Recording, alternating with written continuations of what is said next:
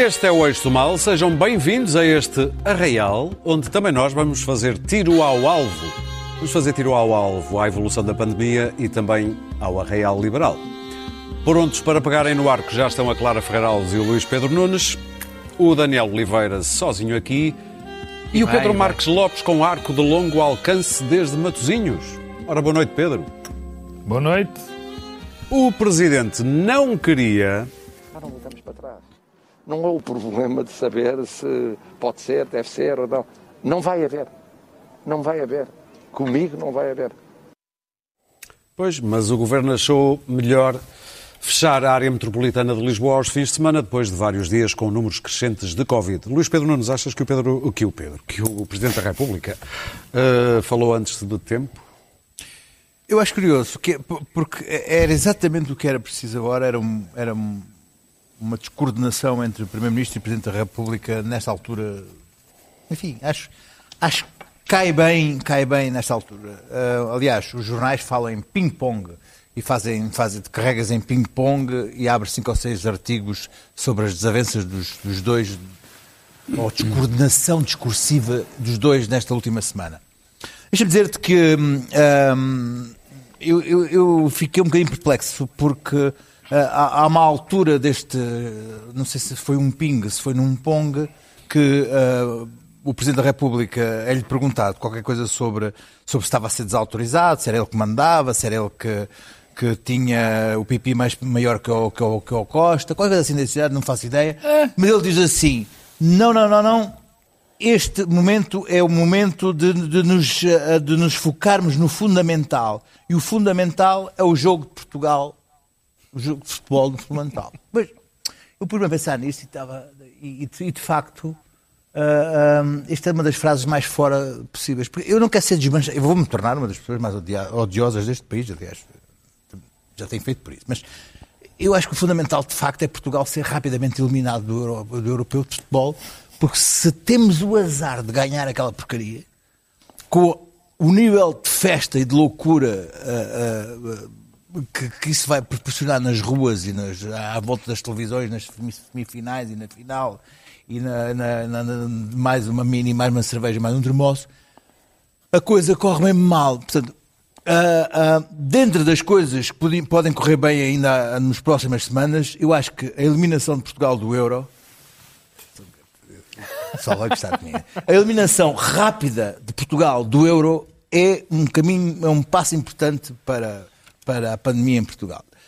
Posto de parte este momento ah, em que as pessoas estão a vomitar a olhar para mim, ah, eu acho que ah, estamos, estamos a entrar nesta, nesta suposta quarta vaga em condições diferentes e em que os políticos têm que tomar decisões diferentes perante um contexto diferente. Há, uma, há uma quarta vaga quando uma parte da população está, significa, está vacinada ah, e ah, quando esta variante do vírus é mais 60% mais contagiosa que a variante inglesa, que era 60% mais, mais contagiosa. Eu vivo no- na, na zona mais vermelha, da freguesia mais vermelha, do Conselho mais Vermelho. E ouço o som da pandemia. O som da pandemia à noite. Abro a janela, ouço a variante delta a circular. Ou põe assim a orelha de fora e ouço uma rodinha de samba, uma, uma, uma festa de parabéns, 50 pessoas a cantar os parabéns, uma, uma fila de turistas bêbados a, a- a fazer xixi na parede. Agora, portanto, é o, é o som da, pan- o som da pandemia. Xixi na parede é, é, é- é porco, mas não, Não passa. Covid. não é? Não, não, mas eh, estão todos bêbados a cair ao lado coisa, e vieram, e vieram de uma, de uma festa ali em cima, no bairro Alto. Portanto, esse é, o, é, o- é como a pandemia soa atualmente na red, red zone Covid. Ah, mas é inevitável que a, a- a- pandemia nos próximos semanas não vai melhorar e a situação não vai melhorar em Portugal. Agora, o, o Presidente disse uma coisa que vai ter que assumir, até porque as palavras do Presidente envelheceram ah, muito rapidamente em poucos dias, porque o vírus é mais rápido que, as, que é mais rápido que a vacinação e é mais, muito mais rápido que as palavras do Presidente. Ah, os políticos vão ter que tomar uma decisão sobre o que é que vão fazer a seguir. Porque uh, vai haver uma inevitabilidade de, disto, disto uh, a surgir, disto passar a cerca, uh, do, do, país os números aumentarem e de se decidir se, se, o desconfinamento para, isso parece que já, já, já, já está, ou, ou, ou, volta atrás ou não. E eu estive a ver um Vox Populi na, na RTP após esta, esta, esta, esta decisão do governo e uh, os donos dos restaurantes diziam que uh, isto é apenas uma guerra entre Presidente e, e, e Primeiro-Ministro. E não há coisa pior que as pessoas neste momento pensarem que as decisões políticas foram tomadas em prol de uma guerra institucional Presidente-Primeiro-Ministro. Uh, neste momento, o que há de facto são decisões políticas a tomar. E essas decisões políticas, ao contrário do que António Costa uh, detesta, têm consequências. Daniel? Portanto, vai ter que as tomar e vai Eu... ter que reviver com as consequências das decisões que irá tomar. Eu tenho um bocado de dificuldade em perceber a racionalidade desta decisão. Não vou desenvolver muito, não sou epidemiologista, portanto, fico-me pela dificuldade e ainda mais em, em, em, em perceber porque é que as, as, decisões são tomadas sempre 24 horas uh, antes. Uh, tenho dúvidas sobre a relação custo-benefício. Eh, parece-me que há aqui uma certa gestão Boris Johnson eh, das decisões que são tomadas. Mas posso estar. Ele pelo menos tomou a decisão com muita, uma semana ou duas. Não, não, não, mas não é isso. É, é perceber que há uma gestão mais política do que outra coisa, mas estou disponível para, para me convencer. É incompetente. Para me convencerem do Boris contrário. Johnson. Eh, eu repito o que acho, acho que é a centésima vez que digo. O objetivo é evitar óbitos e garantir que o Serviço Nacional de Saúde não entre em ruptura não é, isto não é uma luta contra a matemática. E, e, e a não ser que a vacina não seja eficaz perante novas variantes, nenhuma indicação existe que assim seja, por enquanto, temos que olhar para os números de uma forma diferente do que olhávamos. Eh, não é por acaso que, quando olhamos para o pico, em janeiro, eh, e para agora, temos sete vezes menos pessoas eh, infectadas e, no entanto, 150 menos, vezes menos óbito. Ontem, pronto, eh, menos 50. Ou seja, como uma enorme diferença. E eu também tinha aqui, mas não vou desenvolver os números, quero os números de internados, de UCI, etc. Eh, eh, porquê? É fácil perceber, porque os grupos e idades de risco estão vacinadas ou parcialmente vacinados. Bem, os grupos de risco mesmo estão vacinados. portanto, eu acho que o grande objetivo é vacinar. Essa é que é a política.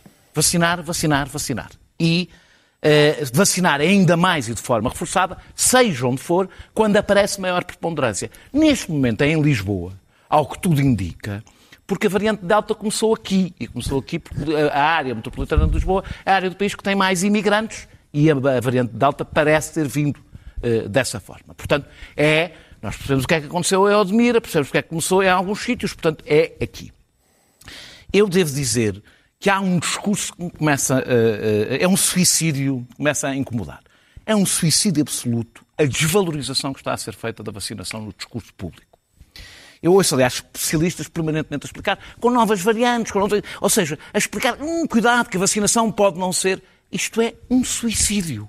Porque a vacinação é a arma que nós temos. Se nós estamos a explicar às pessoas, àquelas que resistem à vacina, que têm mais receio, que têm mais medo, e o que lhes explicamos é, hum, se calhar isto também não tem assim tanto efeito, basicamente estamos a dizer às pessoas para não se vacinarem. E eu acho que a vacinação, aliás, demonstra, temos demonstrações, não quer dizer que as pessoas vacinadas não possam ser infectadas, podem ser infectadas, mas nós sabemos que os efeitos, mesmo os efeitos, são completamente diferentes das pessoas que estão vacinadas.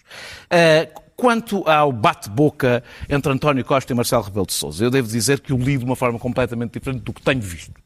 Eh, é um bocadinho uma polémica, daquelas polémicas chiclete, que é mastiga deita fora. Uh, uh, os jornalistas andaram a pressionar o Primeiro-Ministro e o Presidente da República naquelas, aquele ping-pong, então, mas à espera da resposta. E, por exemplo, e depois chegaram ao fim, claro, e lamentaram o triste espetáculo que o Primeiro-Ministro e o Presidente da República deram ao país, que é o que a maior parte dos jornalistas falam. Então, então, pica, pica, ai, que coisa tão triste isto que vocês fizeram agora mesmo a história do Primeiro-Ministro não desautorizar aquela frase, não é o Primeiro-Ministro desautorizou o Presidente da República. Eu andei a ver vídeos e vídeos até descobrir a pergunta que tinha sido feita. E a pergunta foi: o Primeiro-Ministro desautorizou o Presidente da República? E a resposta foi: o Primeiro-Ministro não desautorizou o Presidente da República. Parangonas, farpa, ele. Isto vale zero. Do meu ponto de vista, falo de zero do ponto de vista político. Mas também sabemos Marcelo- que Marcelo é um homem experimentado nestas coisas para não cair em eu não, se, armadilhas. eu não sei se tinha segundas intenções ou não, tem é pouco valor do ponto de vista Sim, sim, sim, político. Marcelo Rebelo de Sousa não me parece que alguma vez tenha defendido que não se cumprisse, por exemplo, a matriz. Ele quis mudar a matriz, é outra coisa, mas não me parece que ele alguma vez tenha dito, não, eh, eh, mesmo que a matriz indique que é para recuar, não se recua. Eh, ele disse que do que depender dele não voltava atrás. Termino. O que depende dele é o estado de emergência. É isso que depende do Presidente da República. Isso depende exclusivamente do Presidente da República e eu acho muito bem que ele diga que no que toca a esse assunto não se volta atrás. Eh, eh, houve uma banalização do estado de emergência. As votações do estado de emergência já eram tipo em que vota uma resolução, como se não tivesse valor nenhum. Houve um ano e meio para fazer uma lei específica para a pandemia que podia ter sido feita e não foi feita. Acho muito bem que o Presidente da República diga a bomba atómica acabou. A partir de agora terão que utilizar armamento convencional. E para o armamento convencional é preciso um pouco mais de organização do que era para a bomba atómica. Acho bem porque acho que nós, no meio disto, também temos que cuidar da nossa democracia Ora. com o risco de ela ser Bom, o problema não é se o Primeiro-Ministro desautorizou o Presidente ou o Presidente do Primeiro-Ministro, que aliás são conhecidos eh, Vox Populi por eh, Marcelo e Costa, como se fossem gente da casa. O problema é que eles estão, estão ambos desautorizados já perante o país, perante a nação. Perderam a autoridade. Já ninguém acredita em mais um discurso sério do Presidente sobre a pandemia, o acordeão, fecha, confina, desconfina. Não é possível. O modo como isto tudo foi gerido foi altamente incompetente, errático e perderam a autoridade, sobretudo o Governo e o Primeiro-Ministro, a partir do momento em que assistimos, como eu repito e, e- e não me cansarei de repetir, às cenas do Sporting, depois às cenas dos Champions, aquilo abriu a porta, até acabarmos no famoso Real, aquilo abriu a porta a toda a série de desmandos que seguiram tornou-se incontrolável e continuará incontrolável. Mas os epidemiologistas ainda têm autoridade? Também não sei, porque há bem pouco tempo desvalorizaram completamente a variante Delta. Não era dominante, não tinha, como aliás a inglesa, não era dominante, não tinha problema nenhum. Bom, de repente, a Inglaterra estão, como se vê, a Inglaterra não, no Reino Unido, que é mais do que a Inglaterra, estão muito preocupados com terem novamente uma vaga no inverno. O Chris Whitty acabou de dizer isso e é, é bastante preocupante aquilo, porque a Inglaterra tem sido o canário na mina.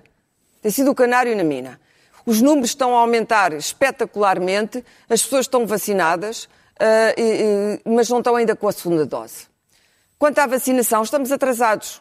Estamos adiantados. Estamos a... Nós não, não 40%, estamos. Com a população a Europa temos... tem 30 e tal. A, Europa, a, Inglaterra, a, Inglaterra, a- a Alemanha, a Itália, a Dinamarca já estão nos adolescentes. A Já média- estão nos a média da adolescentes. Europa é 30 a nós é população da 40. AstraZeneca, que é de facto uma vacina horrível, e il faut le dire, a, a- a- a população que apanhou a AstraZeneca não está protegida com a segunda dose porque há um hiato enorme. E agora, hoje li uma coisa muito estranha que é as pessoas com mais de 55 anos não têm que ter agendamento para a segunda dose, exceto os da AstraZeneca, que são os que não estão protegidos, são mais de 60 anos, um setor altamente vulnerável, mas esses têm que ficar à espera do agendamento e do contacto de, de whatever, da Direção-Geral de Saúde, da Marta Temido, quem quer que seja. Ou seja, toda a gente se pode vacinar, menos este grupo que ficou, ficou aqui perdido. Bom, isto são tudo consequências de más decisões políticas. São consequências de más decisões políticas. E o Presidente sabe que ele próprio perdeu autoridade nestes últimos tempos. Perdeu o Primeiro-Ministro. Este governo está completamente desgastado. Se não fosse o estado miserável da oposição em Portugal, já nem é da direita, é da oposição. Ninguém quer, evidentemente, Rio e Ventura. As pessoas olham para o Costa e olham para o Rio e para o Ventura e dizem, então e aqueles dois? Seria melhor? Não, não seria.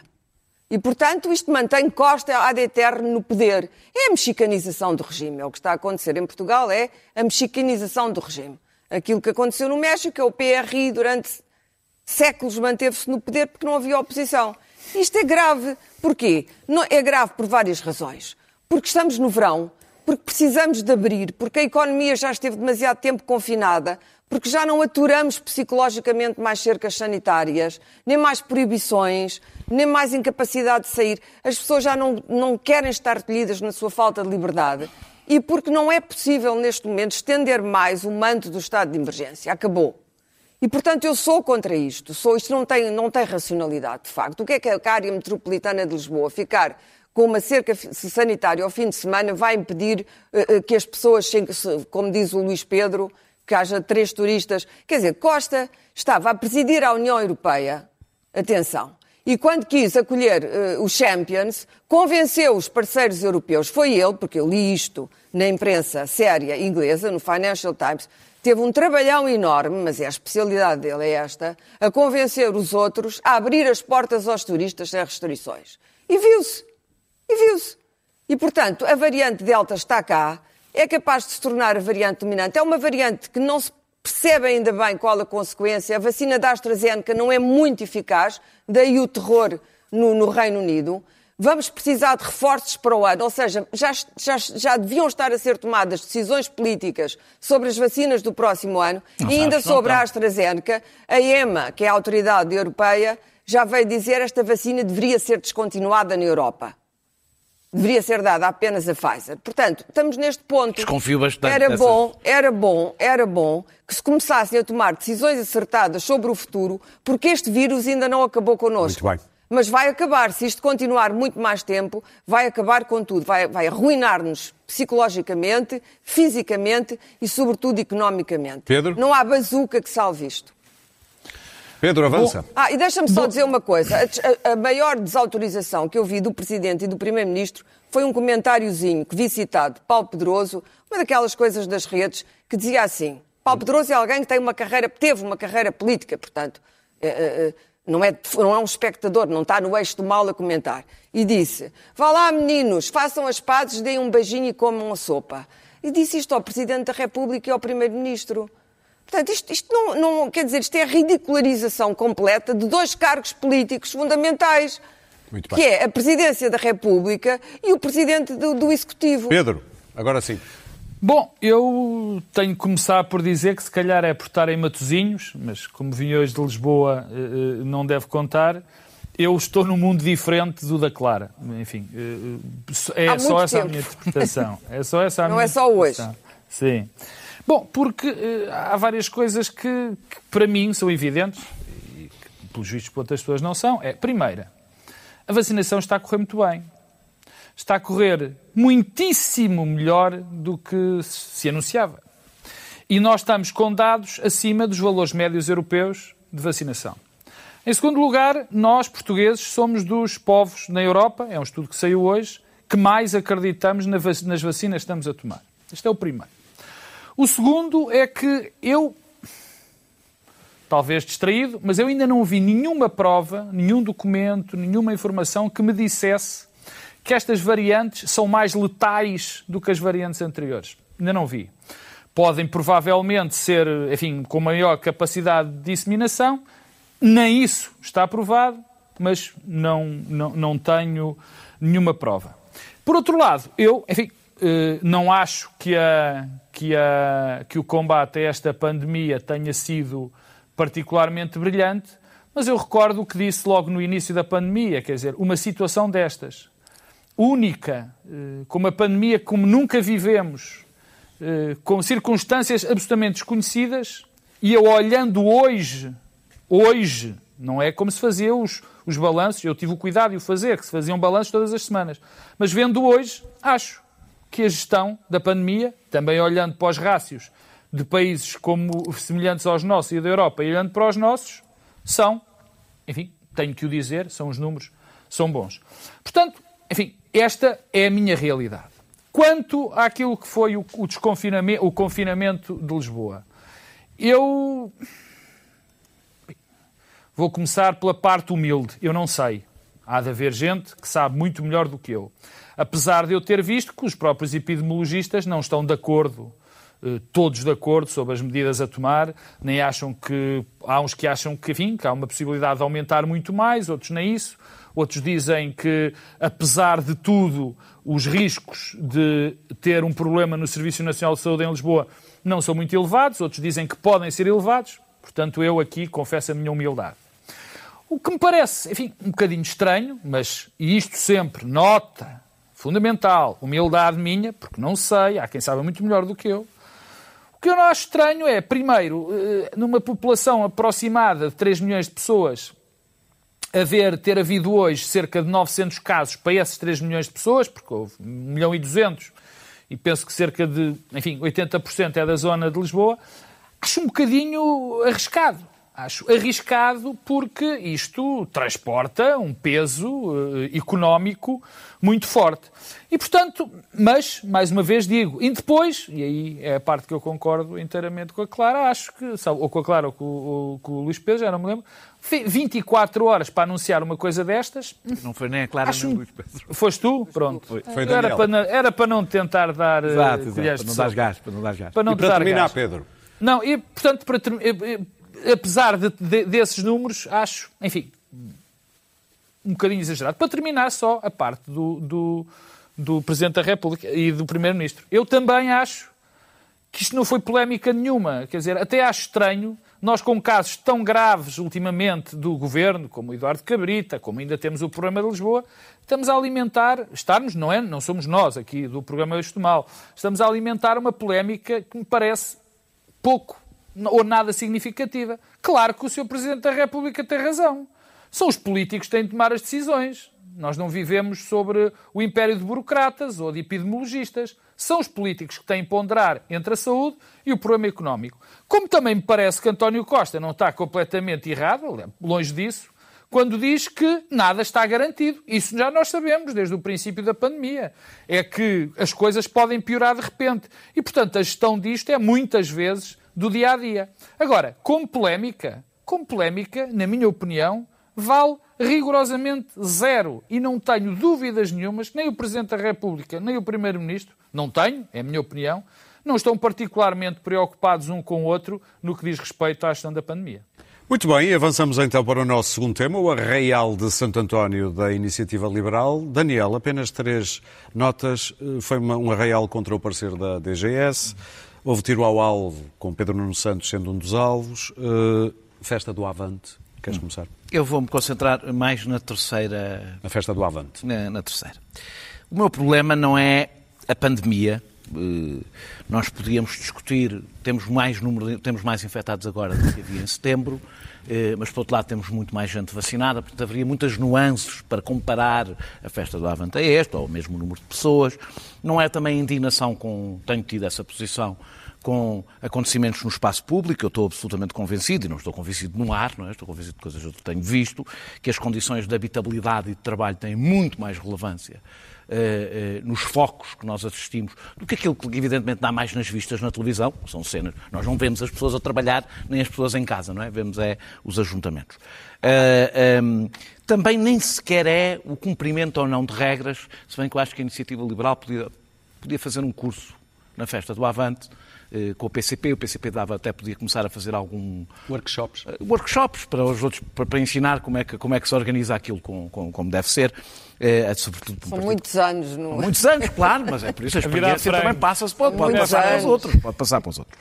Ah, o meu problema é o discurso que João Coutinho de Figueiredo fez em maio de 2020, na Assembleia da República, onde disse, indignado, teve, das, das intervenções mais indignadas no Parlamento na altura, em maio, quando foi, quando se discutiu a festa do Avante, porque as regras de Portugal ah, porque há as regras para os portugueses normais e as regras para os partidos e os privilégios do partido que está próximo do poder.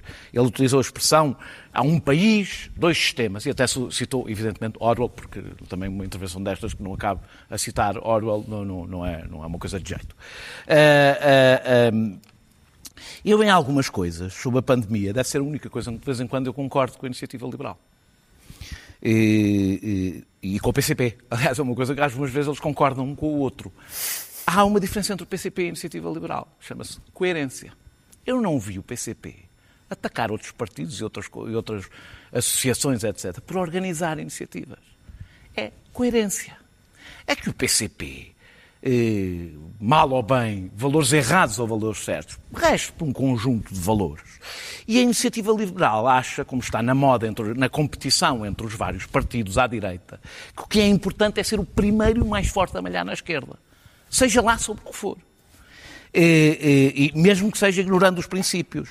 E, portanto, a festa, para- para- no discurso da Iniciativa Liberal, a festa do Avante era um escândalo porque os festivais de verão estavam proibidos. Já o Arraial Liberal eh, não podendo haver arraiais, mais nenhum arraial na cidade de Lisboa, era lutar pela liberdade. Porque os outros não podiam, eles avançavam. É, é, como a posição é tão indefensável, tentaram encontrar uma distinção, é dizer, eles não cobravam entradas. É, cobraram 20%, eu não sei se foi do lucro, se foi da, da, da, Da faturação. da faturação, cobraram 20%. A diferença é só o modelo de negócio, é um modelo de negócio diferente.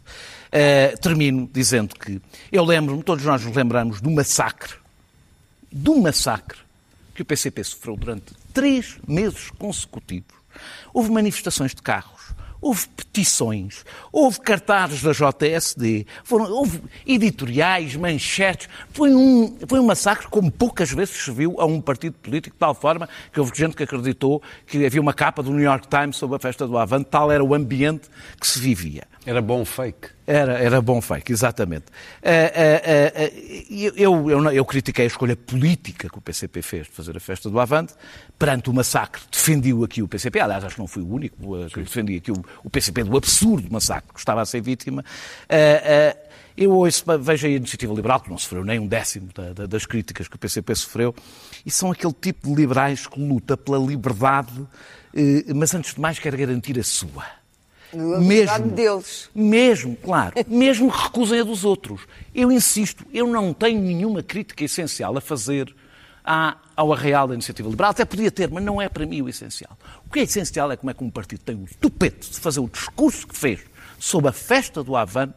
Pelo menos o que tinham que fazer é dizer nós não tínhamos razão no que dissemos sobre a festa do Avante. Luís Pedro? Sobre isto? Sim, Sim. rapidinho. Pá, eu queria falar, eu tinha, eu tinha- eu tinha tantas coisas importantes para falar sobre outros assuntos. Ah, ah, ah, o- o- qual é o assunto? Exato.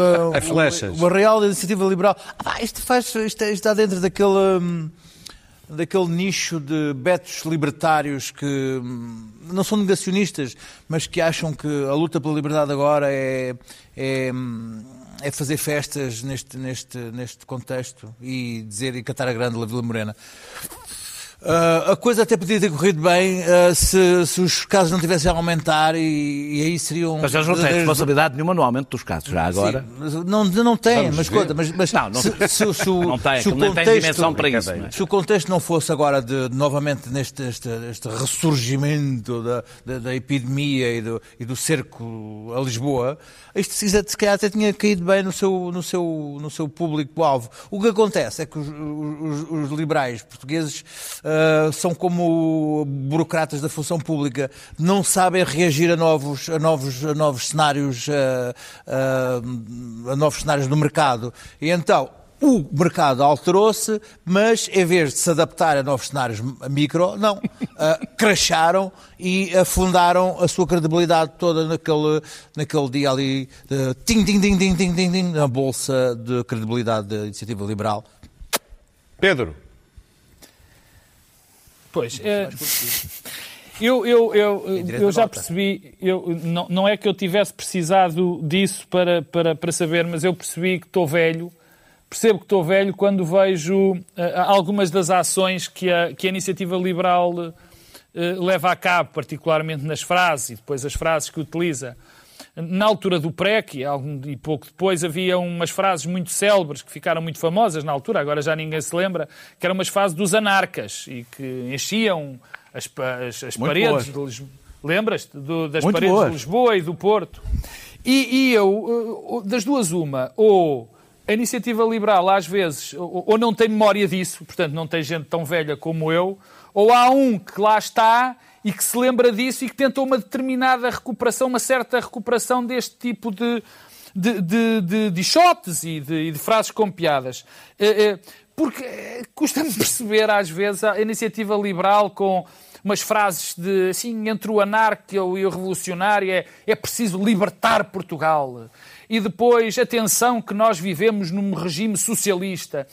Quer dizer, e, e- este tipo de campanha é gira para ganhar, eh, enfim, notoriedade, mas tem sempre um problema político complicado, que é, quer dizer, que está fora da realidade. Quer dizer, ninguém acha que Portugal esteja preso, subjugado sobre uma, eh, um jugo tal de, de gente perigosa. Portanto, agora, enquanto fazem essas coisas eh, giras, eh, um bocadinho adolescentes, tenho que admitir, também tem a ver com a idade do partido, que é novo e que tem gente mais nova, enfim, até é simpático. E, aliás, é um partido que eu até tenho, acho que faz, tem, pode preencher, pode preencher um bom lugar, tem feito um bom caminho, mas eu acho que está pouco preenchido de pessoas com memória e pessoas com, enfim, eh, realismo. Tirando Carlos Guimarães Pinto, que de facto, mal, para mal dos pecados da iniciativa liberal, abandonou o partido, acho aquilo tudo muito irrealista, muito adolescente. Com não abandonou um o partido.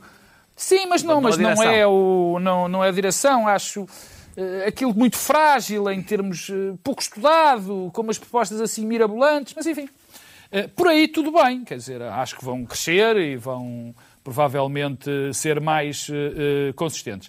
Agora, desta vez levaram demasiado longe esta vontade de, de, de parecer giros e revolucionários. Quer dizer, porque o que a iniciativa liberal fez foi não há outra palavra, não há outra expressão para dizer. Foi uma fraude à lei. A iniciativa liberal aproveitou um direito que eu defendo e que todos aqui defendemos, e que já o fizemos na altura do PCP, que é o direito à reunião política, e eu, esse não pode ser limitado em nenhuma circunstância, e não fez de facto uma reunião política, tentou fazer uma ação eh, dizendo que eh, não aceitava determinados, determinadas eh, resoluções que todos temos que aceitar. E, portanto, o que fizeram foi, no fundo, uma fraude, que é, fazendo, disfarçando, fizeram uma coisa, dizendo que iam fazer outra. Pior, eh, eu também percebo que os revolucionários não gostam de, de, da institucionalização, de, das instituições, da maneira como elas uh, funcionam, mas vamos lá ver se a gente se entende. Havia normas para evitar que aquilo acontecesse. Muito e só bem. aconteceu porque eles fugiram à lei. E, portanto, eh, eh, eh, isto logo numa altura em que lhes correu mal, porque os números estão a subir. Portanto, foi algo que correu muito mal à iniciativa liberal. Eu acho que não lhes vai, não lhes vai arranjar grandes problemas, mas era completamente evitável. Muito bem, Clara. Bom, isto é, eu estou como o Luís Pedro, tenho mais com que me ocupar. Chamava-se isto antigamente de meter o pé na argola. É uma parvoíce, o que é que se há de fazer? Arranjaram ali um esquema qualquer. Isto era um partido de direita para já, os liberais, estes, estes liberais não têm nada de revolucionário, para começar. São frescos e soltos e acham, acham graça a si mesmos, mais nada. E depois era, era suposto ser, isto era um eixo, um dos eixos da direita para a direita não cair nas mãos de André Ventura. Subitamente, com isto, André Ventura e, e o Francisco uh, uh, Rodrigues dos Santos ficaram uh, dois chefes de partidos sérios não é, porque isto era o partido sério, era a Iniciativa Liberal, um partido de direita clássico, clássico. Subitamente, coberto de ridículo, deu o chamado tiro no pé, pôs o pé na argola, todas aquelas frases uh, uh, idiomáticas que nós conhecemos.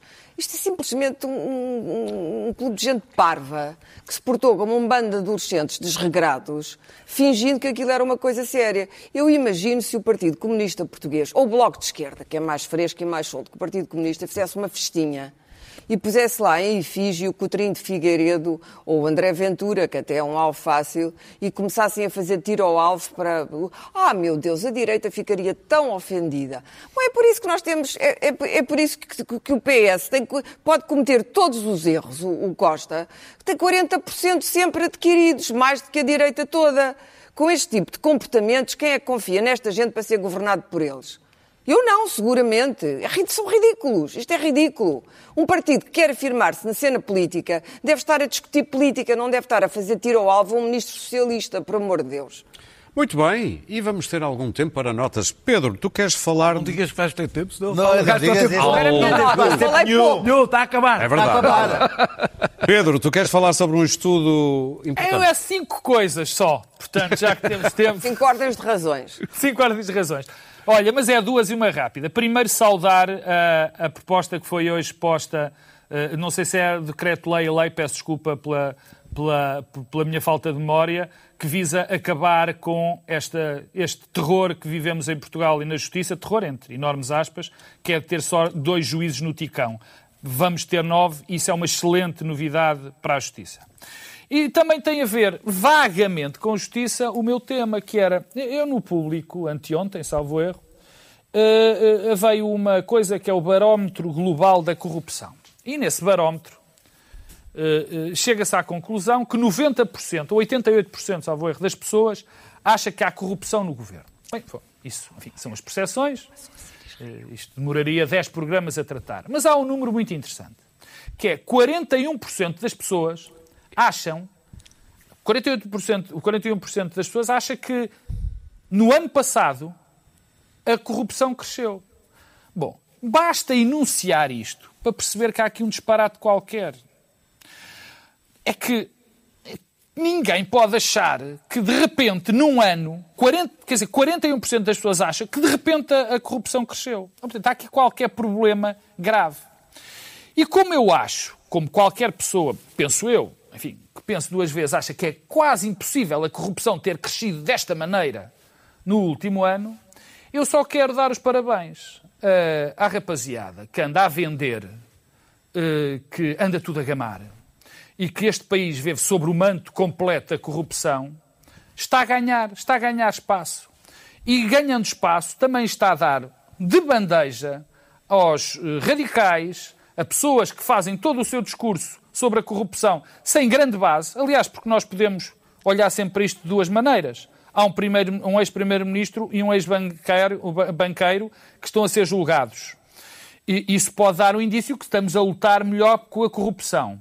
E isto Muito também bem. pode indiciar, pelo outro lado, que há muito mais. Mas o resto é só percepção. Portanto, as pessoas que alimentam esta percepção de que este país está a saco, anda tudo a gamar, estão de parabéns. Parabéns, estão a conseguir os objetivos, que é desfazer completamente o sistema.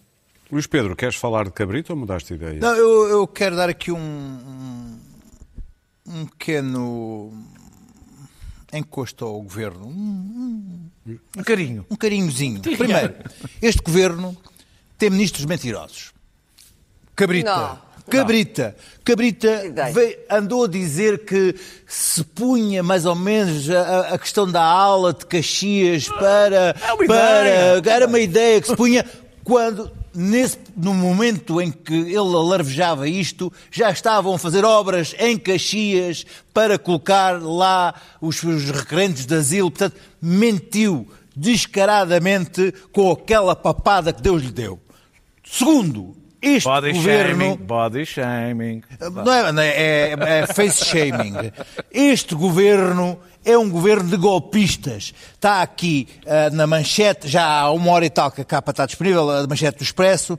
Sete Tu agora em cada... que dizes a capa. Epá, Está, está, está no teu, no telemóvel, se tiveres aí. Sete em cada dez concursos para dirigentes do Estado são viciados. Porquê? Por, ta, por causa do tal regime de subsist- subsist- ai, subsi- substituição de que eu falei semana passada, que enrola a Cresap.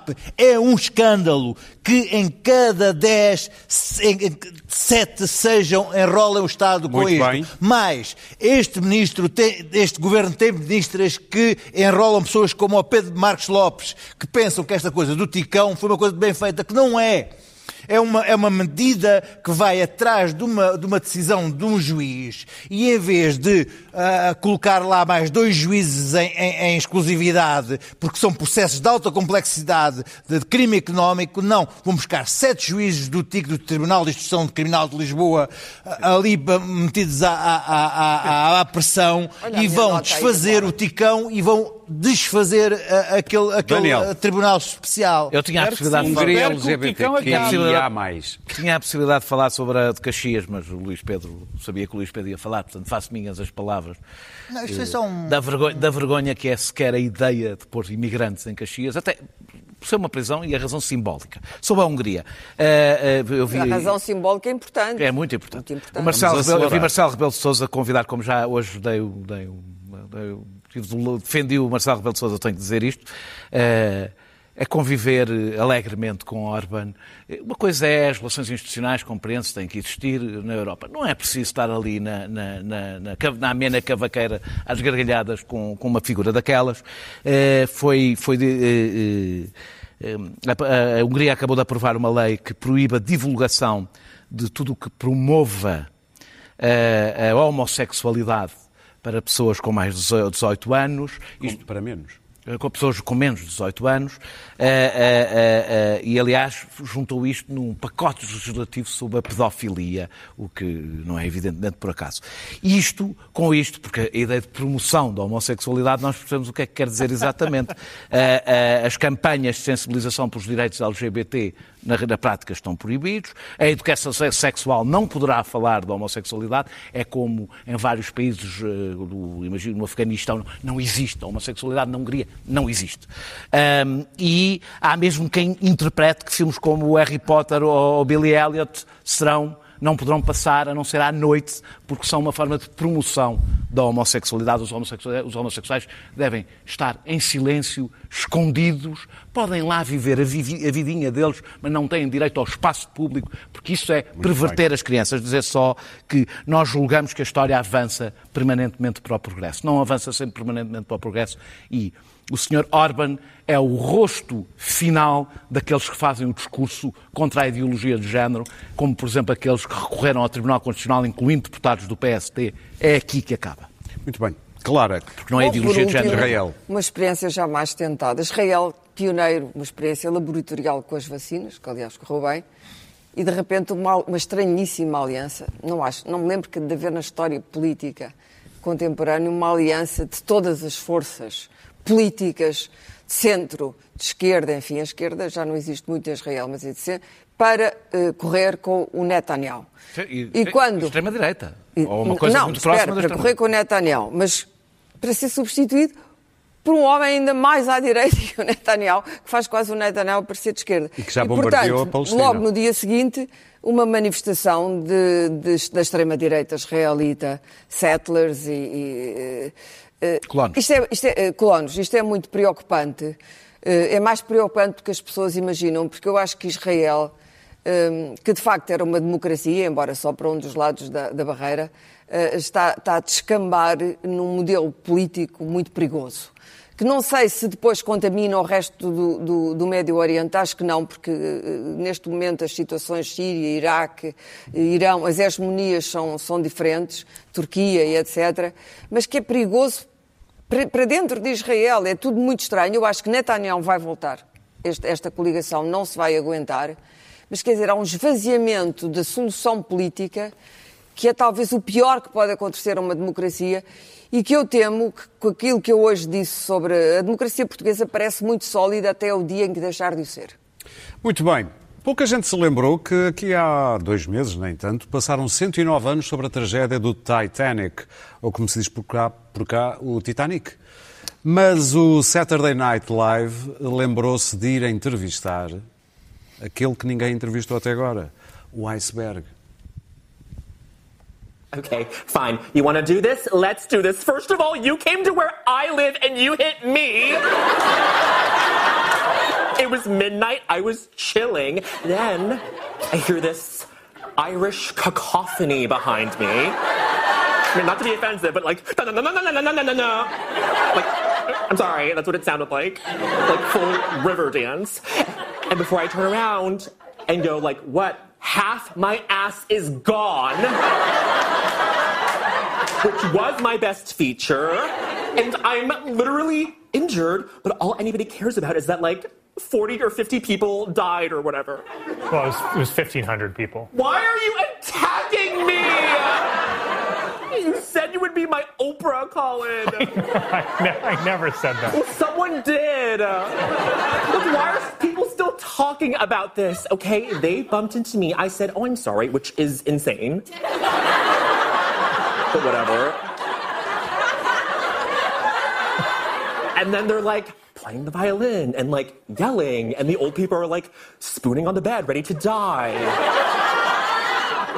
and I was looking at this and I was like, oh my god, they're gonna make a movie about this. It just it sounds like you think you're the victim here. Well, everyone's talking about me. No one's talking about the water. What did the autopsy say? They iceberg did? No. They drowned, bitch. That's not me. That's water. Nobody's canceling the ocean. Cancelar o oceano, esta é uma boa ideia. Voltamos na próxima quinta-feira. Até lá.